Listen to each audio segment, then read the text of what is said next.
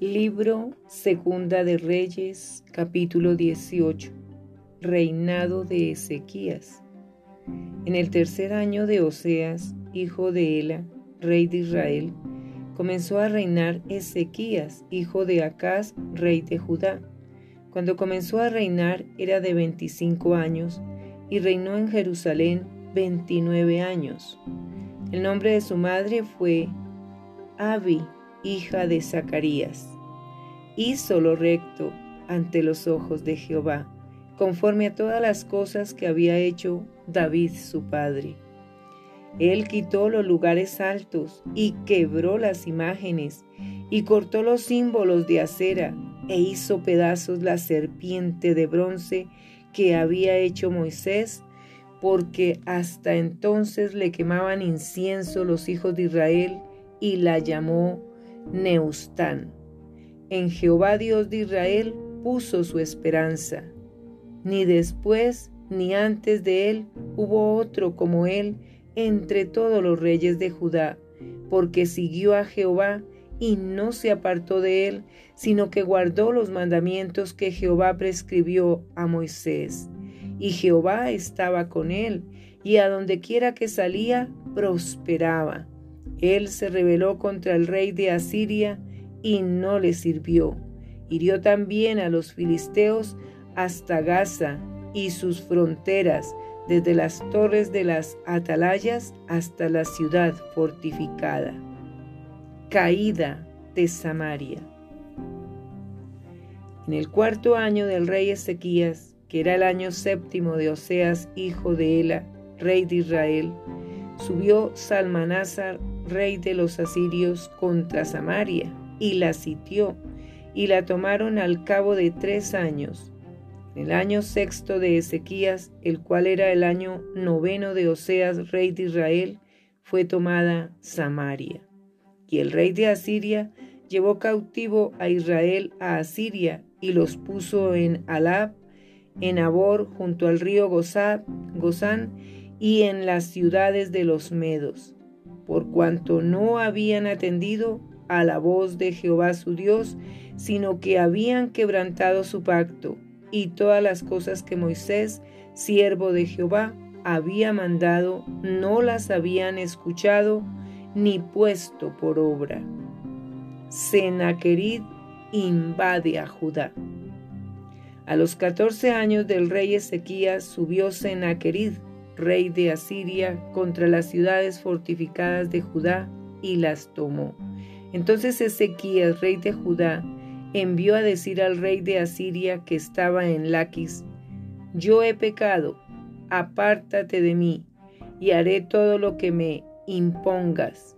Y el rey de Asiria impuso a Ezequías, rey de Judá, trescientos talentos de plata y treinta talentos de oro.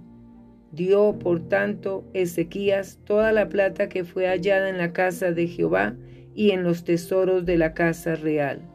Entonces Ezequías quitó el oro de las puertas del templo de Jehová y de los quiciales que el mismo rey Ezequías había cubierto de oro y lo dio al rey de Asiria. Después el rey de Asiria envió contra el rey Ezequías al Tartán, al, Rapsa, al Rapsaris y al Rapsaces con un gran ejército desde Laquis contra Jerusalén y subieron y vinieron a Jerusalén y habiendo subido vinieron y acamparon junto al acueducto del estanque de arriba en el camino de la heredad del lavador. Llamaron luego al rey y salió a ellos Eleaquín, hijo de Hilcías, mayordomo, y Sebna, escriba, y Joa, hijo de Asaf, canciller. Y les dijo el Rapsacés, Decid ahora a Ezequías, así dice el gran rey de Asiria, ¿qué confianza es esta en que te apoyas? Dices, pero son palabras vacías Consejo tengo y fuerzas para la guerra, mas ¿en qué confías que te has rebelado contra mí? He aquí que confías en este báculo de caña cascada, en Egipto, en el cual si alguno se apoyare, se le entrará por la mano y la traspasará. Tal es Faraón, rey de Egipto, para todos los que en él confían. Y si me decís, nosotros confiamos en Jehová nuestro Dios, ¿no es este aquel cuyos lugares altos y altares ha quitado Ezequías y ha dicho a Judá y a Jerusalén, delante de este altar adoraréis en Jerusalén? Ahora pues yo te ruego que des rehenes a mi señor, el rey de Asiria, y yo te daré dos mil caballos, si tú puedes dar jinetes para ellos. ¿Cómo pues podrás resistir a un capitán, al menor de los siervos de mi señor, aunque estés confiado en Egipto, con sus carros y su gente de a caballo? ¿Acaso he venido yo ahora sin Jehová a este lugar para destruirlo? Jehová me ha dicho, sube a esta tierra y destruyela.